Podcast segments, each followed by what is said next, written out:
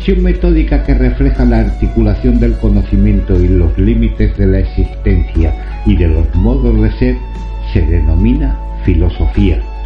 El término de origen griego se compone de dos vocablos, filos, que significa amor, y sofía, que significa pensamiento, sabiduría, conocimiento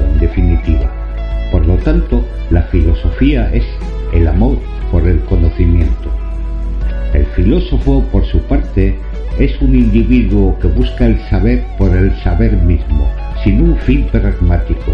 Se mueve por la curiosidad e indaga acerca de los últimos fundamentos de la realidad.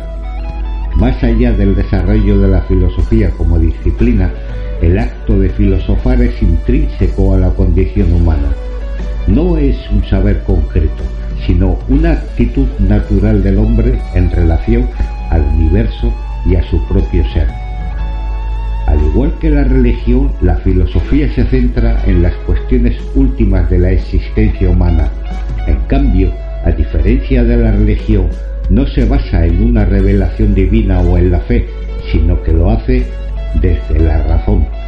De esta forma, la filosofía puede ser definida como el análisis racional del sentido de la existencia humana, tanto individual como colectiva, fundado en la comprensión del ser. Y pese a ciertas semejanzas con la ciencia, la filosofía se distancia de esta ya que muchas de sus preguntas no pueden ser respondidas mediante el empirismo experimental. Veremos cómo la realidad puede ser más extraña que la ciencia ficción de la mano de las máquinas más costosas construidas por el hombre y de las mentes de los mejores científicos contemporáneos. Este programa será un viaje lleno de curiosidades donde terminaremos tratando de armar el rompecabezas de nuestra mente y la vida misma para finalmente definir qué significa estar vivo.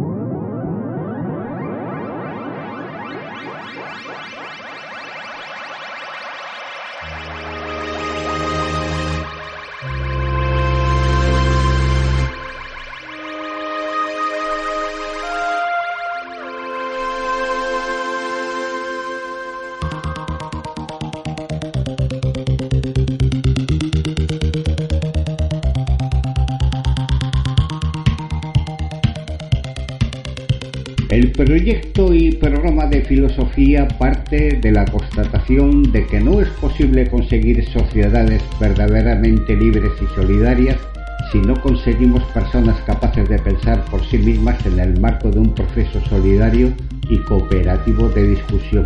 Su inspirador, su iniciador y principal autor, Miguel Baena, propone que una meta de la educación es liberar a los oyentes de hábitos mentales que no son críticos, que no cuestionan nada, para que así puedan desarrollar mejor la habilidad de pensar por sí mismos, descubrir su propia orientación ante el mundo y cuando estén listos para ello desarrollar su propio conjunto de creencias acerca del mundo. No podemos esperar que los oyentes sin ninguna noción de filosofía se respeten a sí mismos como personas a menos que no hayan aprendido a utilizar de manera óptima los poderes creativos e intelectuales con los que están equipados.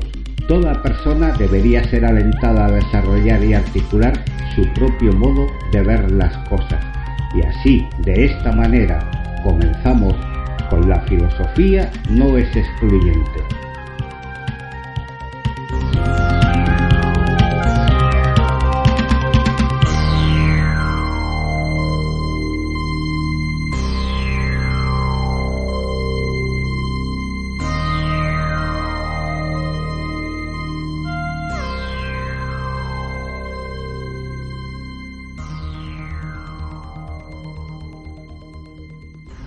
No todas las religiones ni todos los cristianos abominan de la evolución. Todavía hoy en día, siempre que se trata el tema de la evolución, muchos creyentes muestran cierta reticencia a asumir el hecho de la evolución de la vida y del ser humano con todas sus consecuencias. Piensan que hay ciertos momentos de la historia del cosmos que la evolución supuestamente no puede explicar y recurren a esos huecos para meter la acción de Dios en el mundo. Para algunos, Dios no es más que un gran mago capaz de sacar cualquier truco de su chistera, ocupado en insuflar vida o almas en ciertos momentos de la historia natural o en arreglar algo que se le había ido de las manos. Ese es el Dios del creacionismo o de eso que se llama diseño inteligente. Un Dios que solo puede actuar como lo haría un ingeniero, diseñando, construyendo y ensamblando piezas.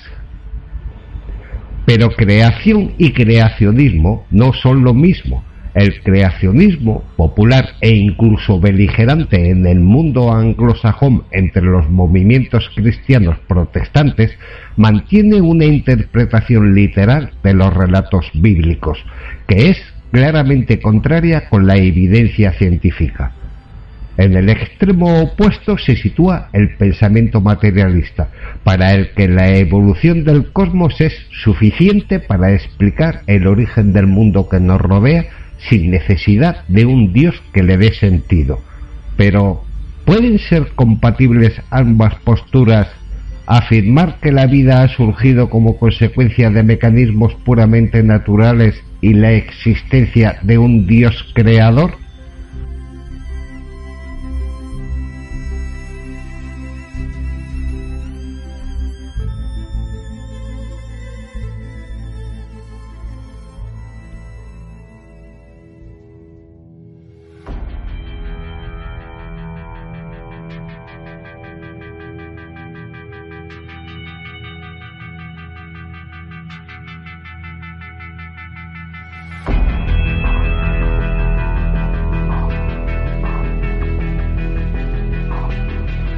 Javier Novo es catedrático de genética en la Universidad de Navarra y trabaja en la evolución de las secuencias genéticas que controlan el desarrollo del cerebro humano. Y acaba de publicar un libro, un libro titulado Evolución para creyentes y otros escépticos. En él explica de manera muy asequible para un público general cómo funciona la evolución y argumenta que esa cadena de casualidades que ocurren en la evolución del cosmos se puede ajustar muy bien con la idea de un Dios que da sentido a todo y no de un Dios artesano como tantos cristianos e incluso escépticos piensan. La evolución no es progresar, la evolución es explorar. En los primeros capítulos, Novo explica con multitud de ejemplos sencillos y de forma muy didáctica cómo funciona realmente la evolución, que vamos a resumir aquí esquemáticamente en ocho puntos.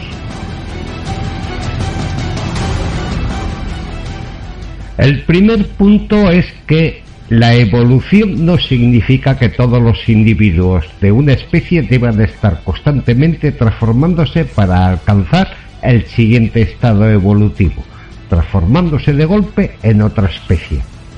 Es mucho mejor hablar de poblaciones de individuos que de especies, la evolución ocurre dentro de una gran población cuando un pequeño número de individuos sufre algún cambio que les permite adaptarse mejor a las condiciones ambientales en las que viven.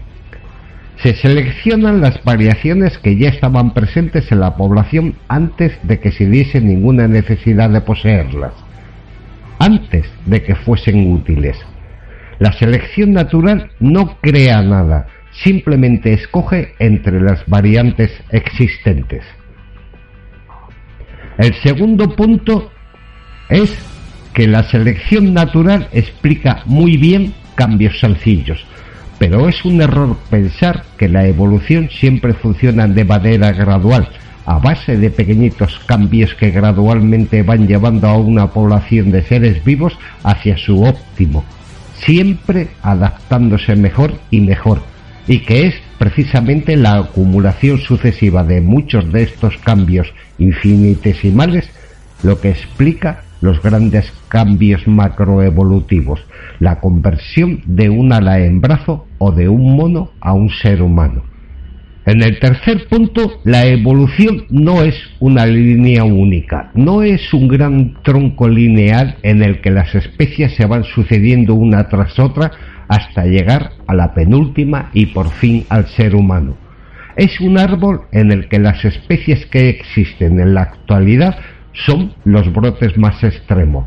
Un árbol lleno de nudos y ramillas que se han quedado en el camino y nunca han llegado a formar parte de la copa. En el cuarto punto, la selección natural no lo es todo.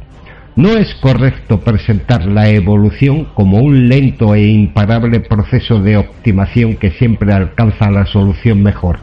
A veces existen situaciones de aislamiento más o menos brusco que hace que las poblaciones sigan derroteros diferentes.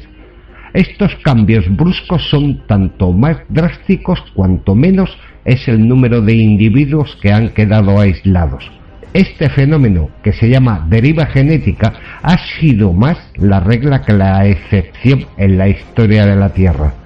La colonización del planeta se ha hecho a base de ocupar nuevos nichos, en un proceso repleto además por varias extinciones masivas. Colonización y extinción constituyen dos poderosas fuerzas evolutivas. En el quinto punto, la evolución a veces es sucia y un tanto chapucera. La deriva genética no solo introduce cierta impredictibilidad, sino que explica la existencia de diseños malos. En la naturaleza abundan las estructuras que analizadas en detalle responden a un diseño bastante deficiente. La evolución no conoce otra forma de arriesgar que generando lo inesperado, y lo inesperado a menudo es lo no perfecto. Lo verdaderamente sorprendente es que esas imperfecciones constituyan la base para lograr auténticos avances, nuevos modos de sobrevivir y prosperar en las innumerables oportunidades que ofrece nuestro planeta. En el sexto, la evolución no es un proceso uniforme ni gradual, que se produce a una velocidad constante, habitualmente lenta, siempre en la misma dirección. No, la evolución puede dar saltos, a veces un cambio ecológico sencillo puede provocar una transición evolutiva notable. Fue lo que ocurrió en la denominada explosión del Cámbrico, un breve lapso de tiempo, 40 millones de años, en los que se originaron la mayor parte de los planes corporales de los animales. En el sexto punto, la evolución y desarrollo embrionario tiene mucho que ver. Los genes implicados en el control del desarrollo embrionario son esencialmente los mismos en la mayoría de los seres vivos. Muchos cambios que parecen grandes saltos evolutivos pueden explicarse por un recableado o reconfiguración de determinadas redes genéticas que controlan el desarrollo embrionario. Eso son pequeñas modificaciones en esa maraña de conexiones genéticas que pueden tener como resultado trayectorias evolutivas separadas. Se pueden modificar así estructuras biológicas enteras a partir de cambios relativamente sencillos. No hace falta una mutación para cambiar el brazo, seguida de otra para la mano y otra después para cada dedo. ¿Qué va? No. Cuando cambia la red genética que controla el desarrollo del miembro superior, todo el miembro se reconfigurará Pequeños cambios en los sistemas genéticos que determinan la forma de la cabeza ayudarán a entender cómo puede crecer el cráneo y cambiar la cara a la vez. Cuando hablamos de redes complejas como estas, cambios ligeros en el input puede dar como resultado modificaciones relativamente drásticas y difíciles de predecir. Y en el octavo punto, la evolución a veces retrocede. En realidad simplemente selecciona de entre lo que tiene a su disposición, que a su vez es el resultado de selecciones anteriores. Por eso, evolucionar no es progresar, sino explorar. Muchas veces genes que ya estaban en organismos más sencillos haciendo determinadas cosas son después reutilizados para nuevas funciones en otros organismos más adelante. La evolución se comporta como un amante del bricolaje que toma cosas viejas ya usadas y las combina de modos nuevos. La idea es del premio Nobel François Jacob. Por eso, a veces, la evolución crea estructuras que parecen mal diseñadas. No son las mejores, pero son lo suficientemente buenas como para permitir que la vida siga adelante en ese nicho ecológico concreto. La evolución nunca construye un órgano partiendo de cero. No planifica el funcionamiento del sistema circulatorio como lo haría un experto en hidráulica. No conecta las neuronas como lo haría un ingeniero electrónico. Al contrario, está limitada por las imperfecciones y los fallos del pasado y con esas herramientas tiene que salir adelante. El resultado final de esa exploración a tientas es el famoso árbol de la vida. Unas ramas se habrán quedado secas a mitad de camino, de los nudos interiores han salido otras que hoy forman la copa. Y ahí surge el problema de la mente y el ser humano.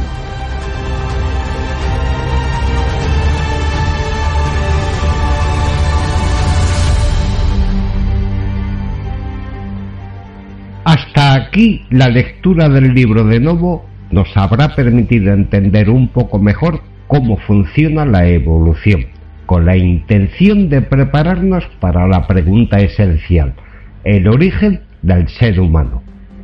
Novo comienza a abordar este tema hablando de la evolución de la mente, ese conjunto de fenómenos cognitivos y emocionales que da lugar a una experiencia subjetiva, a ese yo que vive en primera persona sensaciones sublimes que resulta tan difícil explicar con palabras. En el fondo, el tema de la evolución humana se reduce al problema de la aparición de la mente humana esa dimensión espiritual que algunos designan con la palabra alma. ¿Cómo han aparecido todos esos fenómenos que describimos como mente humana? ¿Ha sido un proceso puramente natural? ¿Ha intervenido Dios de algún modo? Esta es, sin duda alguna, la principal piedra de tropiezo para el creyente que se enfrenta con el hecho evolutivo. La enseñanza católica en este punto es algo difusa, pero suele resumirse con la afirmación de que Dios ha infundido el alma, ha insuflado el aliento de vida mediante el cual los seres humanos adquieren esa dimensión espiritual. Con demasiada frecuencia se ha acudido a la solución un tanto ingenua de decir que la evolución crea el cuerpo y Dios crea el alma. Pero no podemos pensar que nuestra mente, espíritu, conciencia o alma es una cosa, una especie de nubecilla, una sustancia separada que hizo su aparición súbitamente sobre la superficie de la Tierra con la aparición de los primeros seres humanos. Hoy en día es innegable que los sustratos neurológicos sobre los que se asienta la conciencia están presentes en el reino animal y por tanto tienen una historia muy antigua, lo cual tiene mucho sentido si recordamos que la evolución es exploración, búsqueda incansable de nuevas soluciones. En ese contexto no tiene nada de extraño que todas las habilidades cognitivas necesarias para la vida social la cooperación, la empatía, la equidad, la planificación, el viaje mental, la fabricación de herramientas o la comunicación simbólica hayan sido probadas o intentadas repetidas veces a lo largo de la historia evolutiva. Determinar con certeza quiénes fueron los primeros humanos quizás sea imposible. Así, explorando a tientas, el hombre llegó al mundo sin hacer ruido, silenciosamente. Teilhard de Chardin fue el primer en utilizar el término hominización para este largo proceso y tuvo también la magnífica intuición de compararlo con la infancia. Hablamos a menudo del uso de razón que alcanzan los niños en torno a los 6 o 7 años. Parece que antes de esa edad aún no son totalmente racionales y por eso no les exigimos responsabilidades. Pero llega un momento en su vida en que adquieren esa racionalidad y comienzan a construir su propia historia. De modo que un niño se hace mayor y se convierte en un ser capaz de tomar decisiones libres. Algo ha cambiado en esa mente, en los procesos cognitivos que la sustentan, pero el cambio ha ido fraguándose durante años y ha llegado silenciosamente. De modo semejante, los últimos dos millones de años de evolución humana han sido esa infancia que preparaba el momento de nuestra irrupción final en la historia del cosmos es inútil buscar un instante preciso y es muy probable que nunca lleguemos a saber los detalles exactos de lo que sucedió. La pregunta de quién fue realmente el primer humano resulta irrelevante, como irrelevante es intentar precisar el momento en que el niño pierde la inocencia y se hace mayor, porque cuando tenemos la seguridad de que el cambio se ha producido, ya es tarde. Cuando vemos los rastros de un comportamiento adulto en nuestro deambular evolutivo, ya han transcurrido miles de años de infancia. Así que hablamos un poquito de Dios y evolución.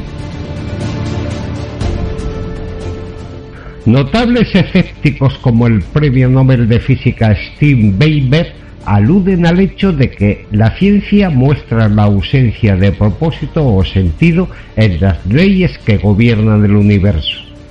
Cuanto más estudiamos el universo, menos sentido encontramos.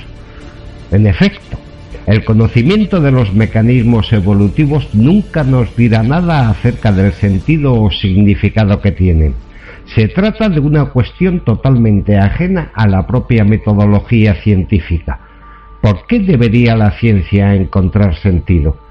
Sencillamente no es el objeto de la ciencia experimental encontrar el sentido, el propósito o el significado que puedan tener los procesos naturales. Resulta absurdo pensar que Dios se ha dedicado a ensamblar unas moléculas orgánicas para formar la primera célula o a toquitear un circuito neuronal en el cerebro de un homínido para que pudiera ponerse a hablar. Dios no es un gran ingeniero ataviado con el ropaje blanco de Gandalf. Por eso resulta inútil buscar las huellas de su actuar en determinados cambios físicos o biológicos que la ciencia no puede todavía explicar adecuadamente. A Dios no se le encuentra en los lugares oscuros a los que no ha llegado aún la luz de la explicación científica. De hecho, probablemente esos sean los peores sitios donde buscarle.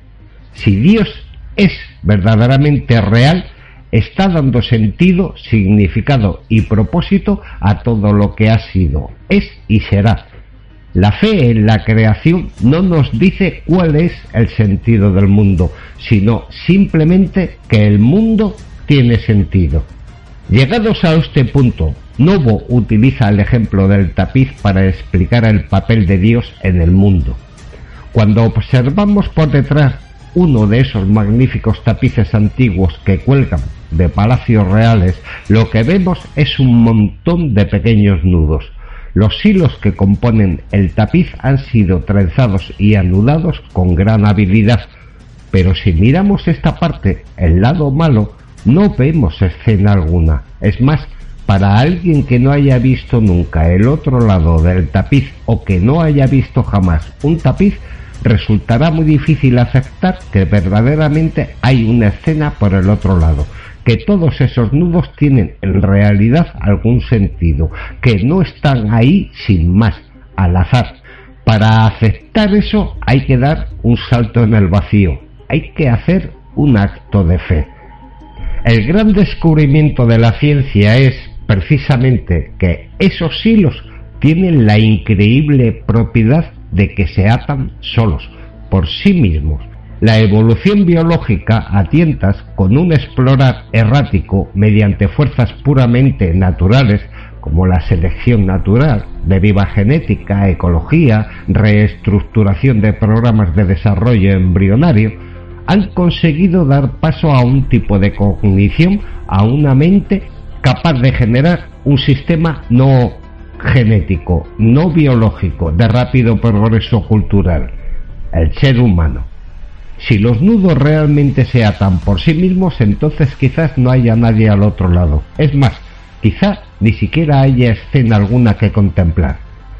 Sin embargo, es perfectamente posible sostener que las cuerdas del tapiz son realmente autónomas en su modo de operar y tener al mismo tiempo la convicción de que al otro lado está apareciendo una escena cada vez más fantástica. Diferenciar bien estos dos planos es crucial. Pensar que Dios existe porque ha anudado directamente a algunos de esos nudos, por bien hecho que esté, supone que también ha causado los otros nudos contrahechos y feos que dan a este lado del tapiz la apariencia de un gran océano de sinsentido. Y llegados a este punto, cada uno debe decidir si esto significa que al otro lado del tapiz hay algo que dé sentido a todo esto. Es el punto en el que el creyente ha de soltar el último asidero y dar el salto definitivo de fe.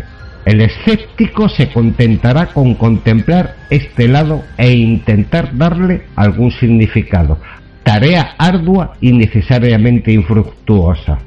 Lo importante es que a esa decisión se llega por caminos diversos, pero no tiene nada que ver con la ciencia y mucho menos con la evolución.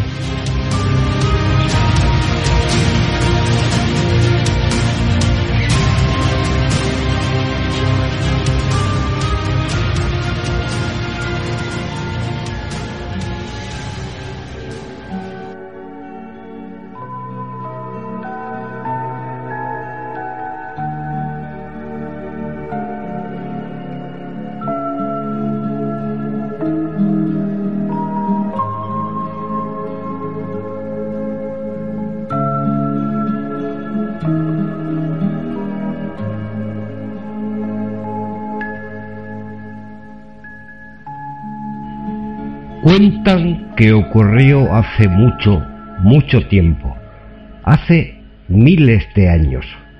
Los antecesores del Homo sapiens comenzaron a practicar el canibalismo y se comían el cerebro de individuos pertenecientes a otras tribus. Este cambio en la dieta no pasó inadvertido y a partir de entonces las cosas empezaron a ser diferentes. Desarrollaron una mayor actividad sexual, una mayor capacidad para la guerra y un aumento considerable en la inteligencia. Pero además, esta dieta también trajo consigo un aumento paulatino del tamaño del cerebro.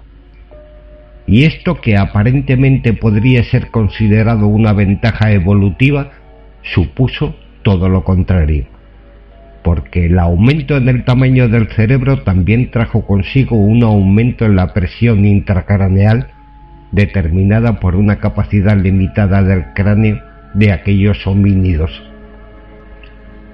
Las consecuencias de todos estos cambios desde el punto de vista evolutivo fueron desastrosas para el futuro de la humanidad. Así, por ejemplo, hemos perdido nuestras capacidades telepáticas, nos encontramos aislados de la madre naturaleza, incomunicados. Bien es cierto que apareció el lenguaje, pero esto solo fue un parche, un remiendo evolutivo muy limitado, que remeda solo en parte nuestras habilidades comunicativas perdidas. Y ahí no quedó todo. El cerebro enfermo de nuestros antepasados también trajo consigo destrucción, contaminación ambiental, sobrepoblación y en último término guerra nuclear.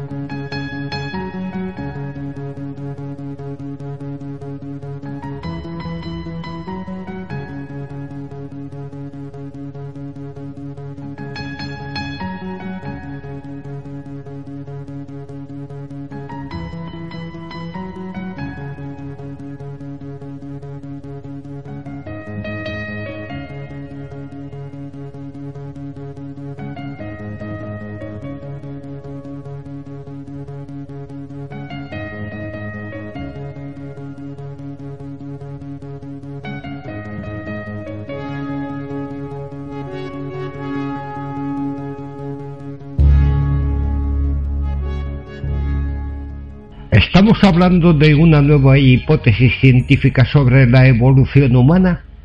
Nada más lejos de la realidad. Este es el argumento de un libro publicado allá por 1971 por el antropólogo Oscar Kistmayer, del que no había oído hablar hasta hace muy poco tiempo. Fue entonces cuando escuché un comentario del mismo en una conversación que mantuvieron Luis Racionero y Fernando Sánchez Dragó en el programa de televisión Las Noches Blancas.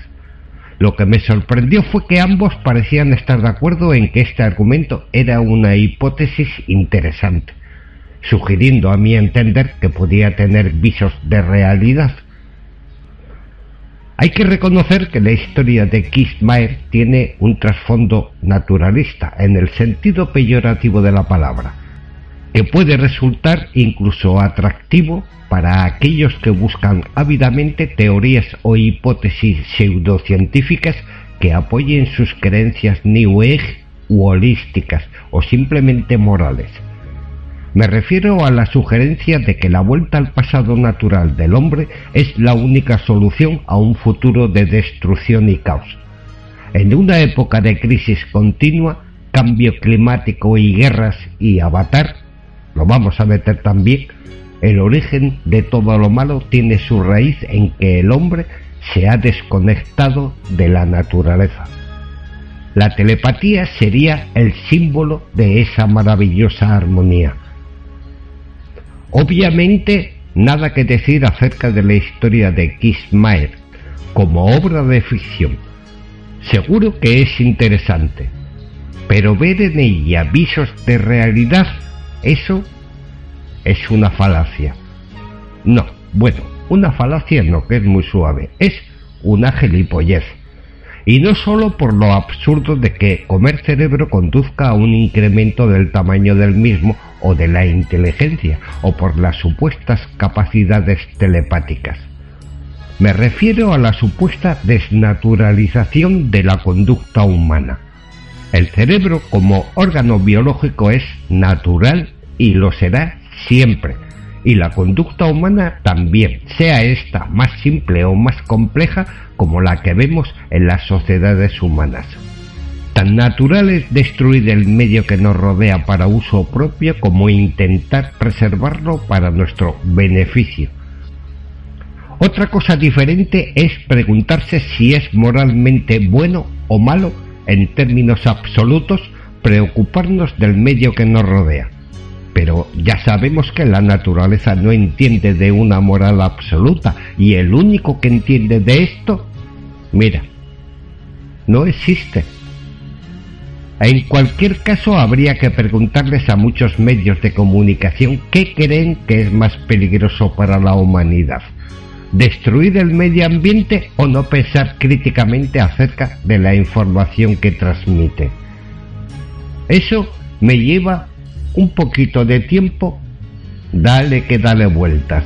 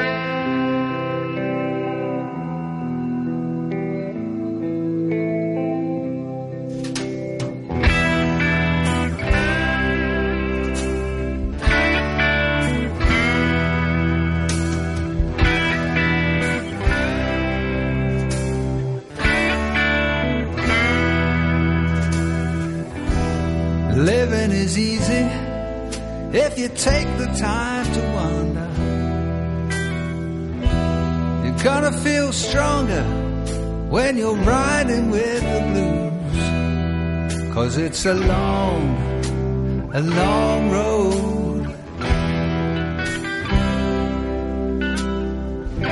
And there's so many ways to go.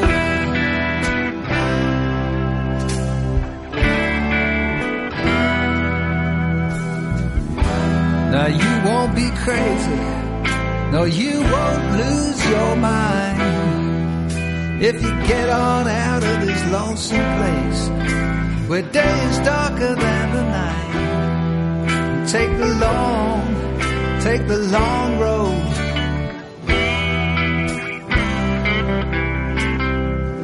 Cause there's so many ways to go.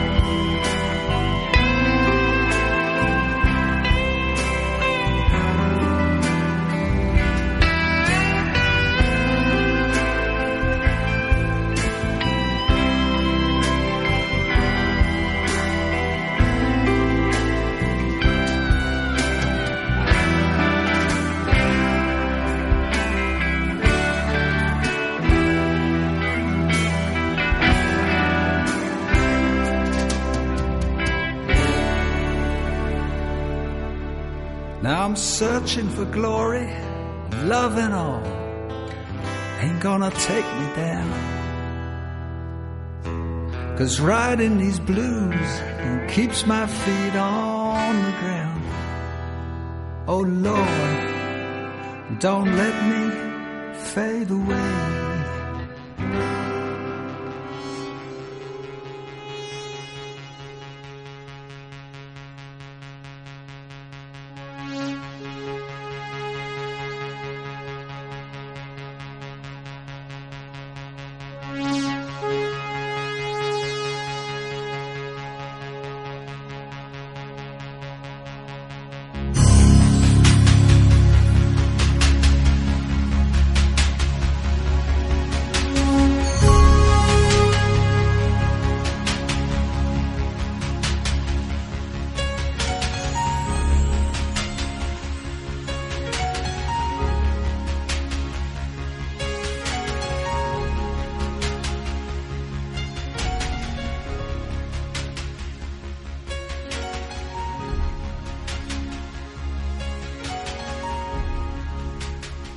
Pesar de las luchas entre gobierno y oposición, la ley se aprobó.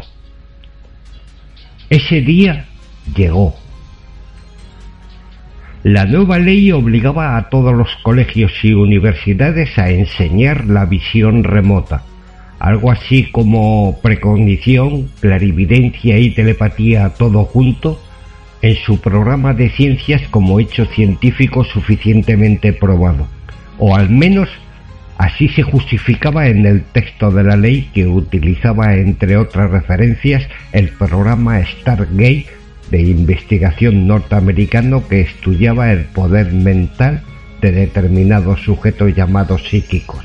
También se citaba la revista Ocho Martinis que contenía varios artículos sobre visión remota y poderes similares, además de una revisión sobre la última conferencia internacional sobre el tema celebrada en 2010.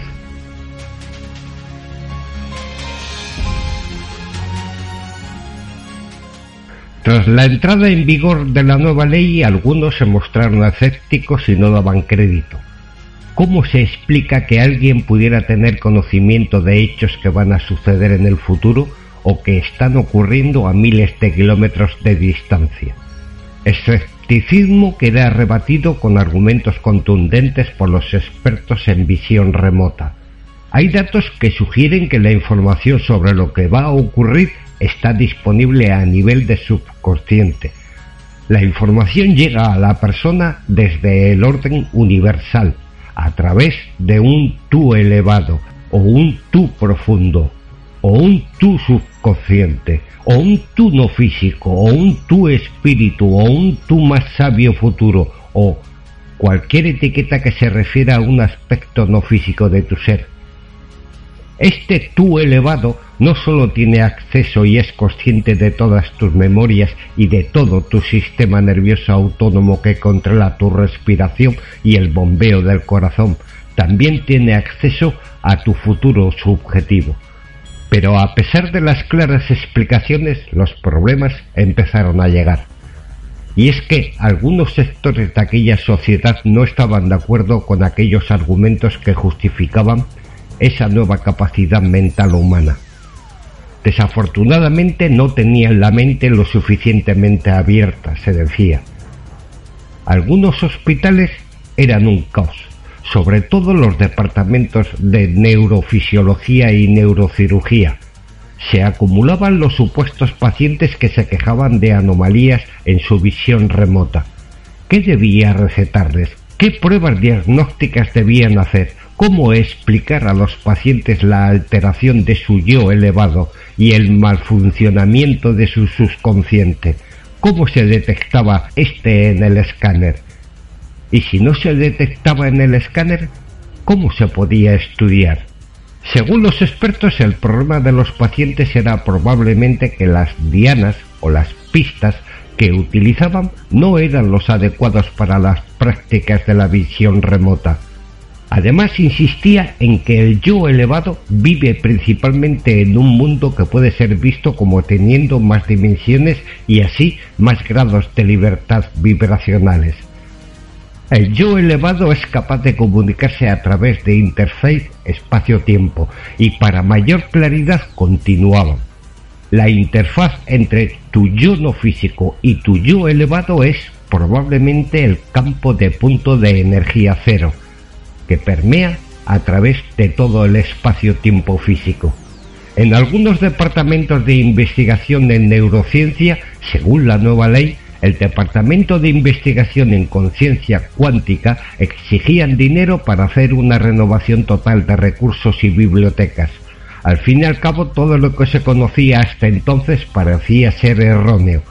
El famoso dicho a hombros de gigantes se modificó por usted puede sanar su vida.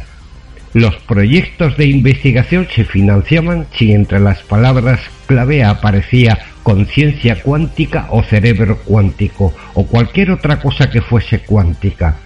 Y los protocolos de investigación quedaron obsoletos.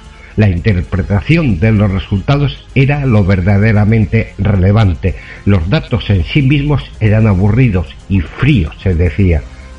Las huelgas entre los neurocientíficos ignorantes en estos temas no se hicieron esperar. En algunas universidades también hubo problemas. En las carreras de ciencias de la vida se estaban volviendo locos en un último intento de incorporar la visión remota en la teoría de la evolución de las especies de Charles Darwin. ¿Era una capacidad innata? ¿Era cultural? ¿Cuál había sido su historia evolutiva? ¿Tenía algo que ver con la biología? Los expertos en visión remota entendían el malestar popular, pero insistían en que el intelecto tiene problemas con esta perspectiva, pero todavía para muchos se encaja con su realidad mejor que una perspectiva más estrecha. Confía en ti mismo. Afortunadamente para el gobierno, muchos sectores vieron la ley con agrado por ejemplo, este cambio en el programa educativo fue apoyado por los seguidores del diseño inteligente. También se sintieron reconocidos los videntes y los profetas. De hecho, algunos aseguraban que ya habían profetizado la aprobación de la ley de visión remota y que tenían testigos para mostrar sin ambigüedad lo que decían y que tenían testigos para mostrar sin ambigüedad que lo que decían era cierto. El gobierno extendió las ayudas que proporcionaba a las medicinas alternativas a programas para formación de nuevos videntes. En mi opinión, la aprobación de la nueva ley es una vergüenza. A mí no me engañan con esa pantomima de la visión remota, decía a pie de calle un hombre al salir de la iglesia de celebrar el nacimiento del Hijo de Dios, un nuevo 25 de diciembre, día de Navidad. Así que Feliz año 2020.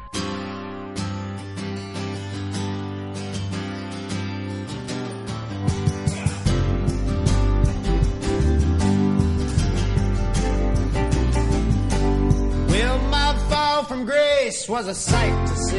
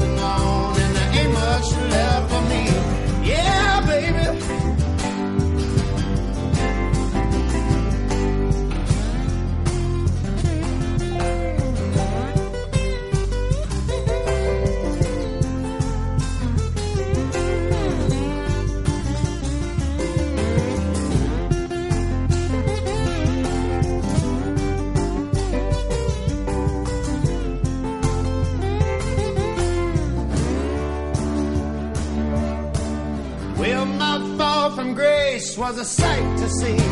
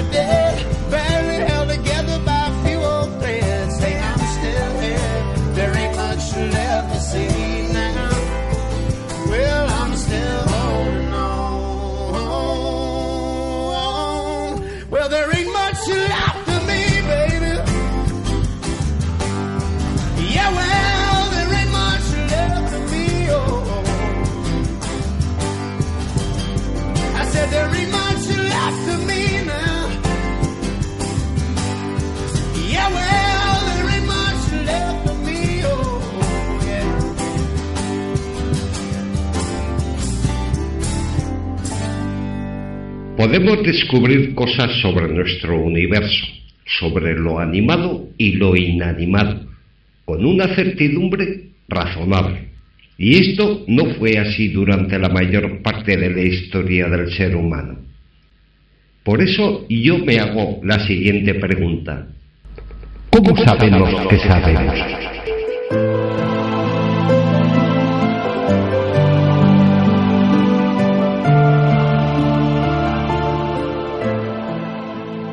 El ser humano se define, entre otras cosas, por su capacidad de crear y transmitir conocimientos una estrategia de supervivencia novedosa y exclusiva, eso por lo menos hasta hoy, que permitió a nuestra especie, a sus antecesoras y parientes, evolucionar a un ritmo muy acelerado respecto de las demás.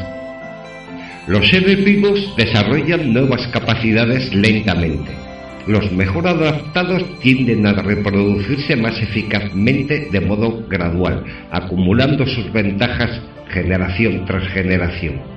El ser humano puede adoptar rápidamente y a nivel individual numerosas características adaptativas.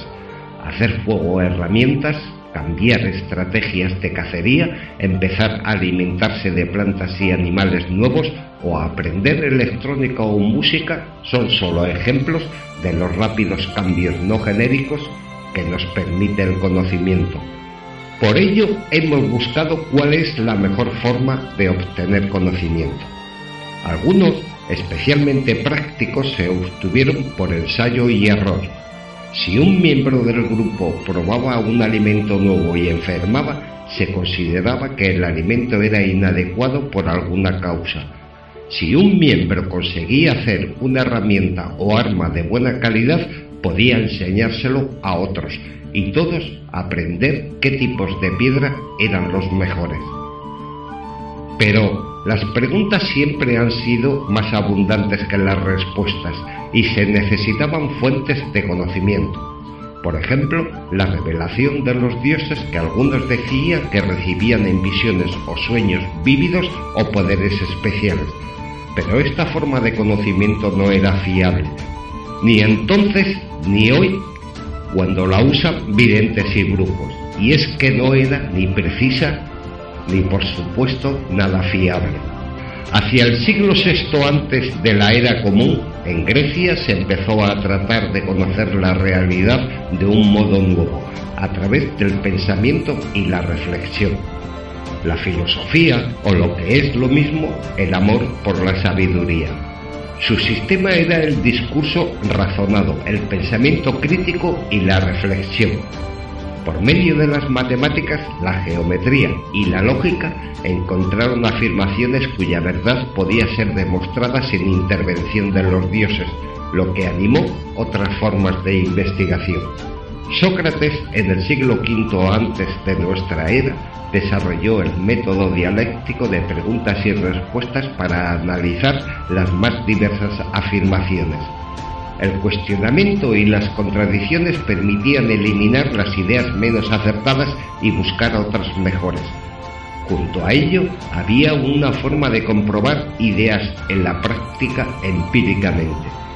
Este método fue aplicado selectivamente por Aristóteles que logró ver que los delfines son mamíferos, pero creyó que las moscas tienen cuatro patas, cuando bastaba atrapar una y contarlas para tener una mejor respuesta. La filosofía griega dio lugar a la escolástica medieval, método que buscaba la verdad mediante la razón pero sin contradecir a las autoridades del pasado, válidas por dogma. Si una afirmación contradecía a la Biblia o a Aristóteles o a alguno de los padres de la Iglesia, se daba por errónea. Pero en el Renacimiento, alrededor del siglo XVI, algunos pensadores se atrevieron a desafiar las autoridades con una nueva forma de buscar conocimiento a través de una observación metódica con la cual proponer explicaciones o interrelaciones entre los fenómenos del universo y después revisar la evidencia para ver si sustenta o rechaza la hipótesis. Pero para aprovechar el nuevo método al máximo era necesario cuestionarlo todo, no aceptar verdades a priori como las de las autoridades, sino tomarlas y someterlas al escrutinio del método para confirmarlas o para rechazarlas esto disparó el conflicto de la religión y la filosofía escolástica contra la que Francis Bacon llamaba conocimiento claro y demostrativo.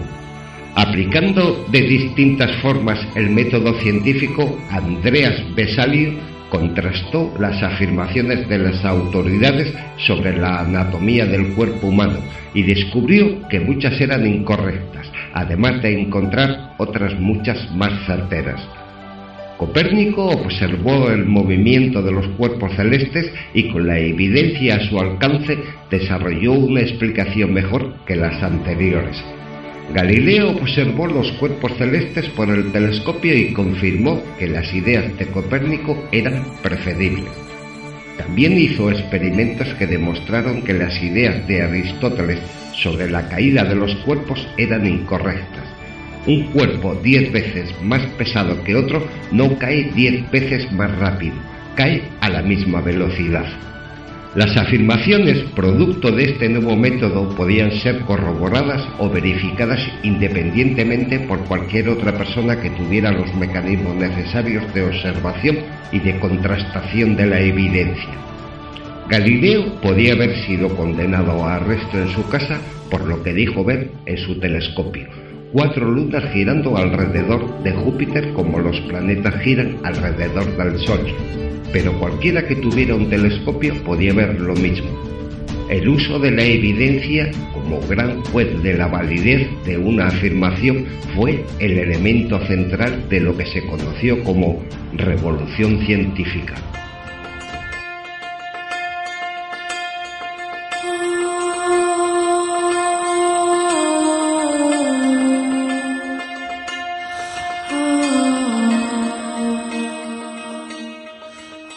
A partir de ese momento los seres humanos no solo empezamos a saber cada vez más cosas, sabíamos cuál era el camino necesario para saberlas y empezamos a aplicarlo intensamente en las más diversas disciplinas. ¿El agua es un elemento o es un compuesto que se puede dividir en otros elementos? La evidencia experimental demostró que está formada por hidrógeno y oxígeno. No había opinión contraria aceptable. ¿El corazón era simplemente el órgano que daba calor al cuerpo o era el encargado de mover la sangre por todo el organismo? La evidencia demostró que la segunda explicación era mucho más precisa. Así, descartando hipótesis en función de las evidencias y desarrollando otras hipótesis susceptibles de ser mejoradas, la ciencia y su método consiguieron darnos un conocimiento certero que el ser humano apenas había vislumbrado en el pasado.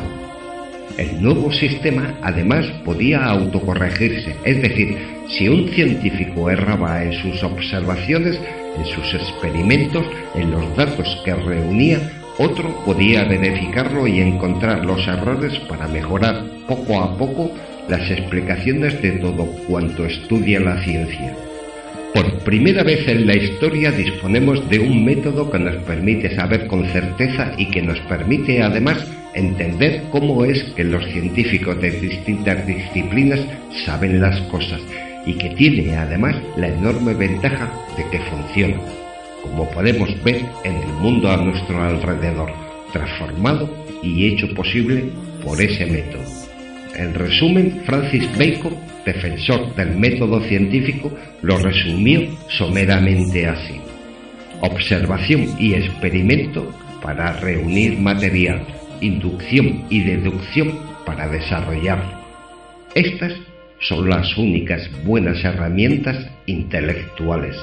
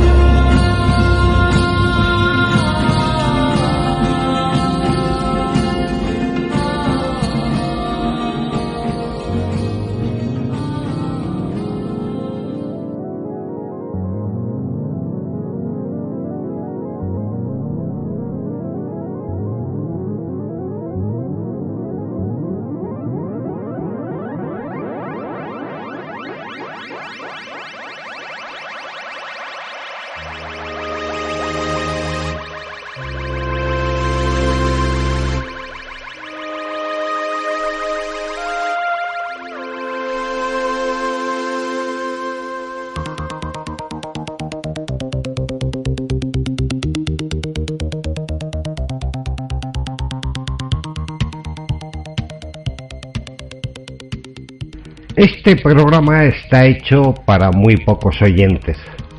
Puede que no viva aún ninguno de ellos. Esos podrían ser los que comprendan mi Zaratustra. ¿Acaso tengo yo derecho a confundirme con aquellos a quienes hoy se presta atención? Lo que a mí me pertenece es el pasado mañana. Algunos hombres nacen póstumos. Las condiciones requeridas para comprender y para comprenderme luego con necesidad las conozco demasiado bien. Hay que ser probo hasta la dureza en las cosas del espíritu para poder soportar solo mi seriedad y mi pasión. Hay que estar acostumbrado a vivir en las montañas y ver a nuestros pies la miserable locuacidad política y el egoísmo de los pueblos que la época desarrolla hay que hacerse indiferente. No debe preguntarse si la verdad favorece o perjudica al hombre. Tener una fuerza de predilección para las cuestiones que ahora espantan a todos. Poseer el valor de las cosas prohibidas. Es preciso estar predestinado al laberinto. De esas soledades hay que hacer una experiencia.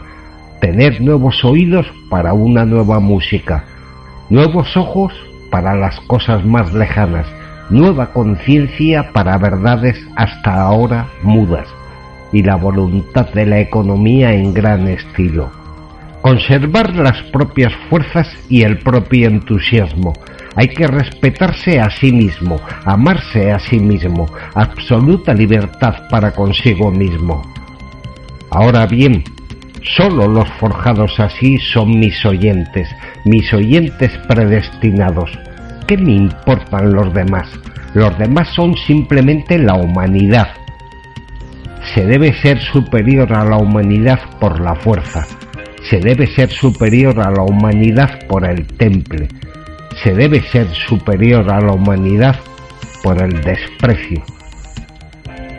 Estas son palabras de mi amigo Friedrich Nietzsche. Buenas noches.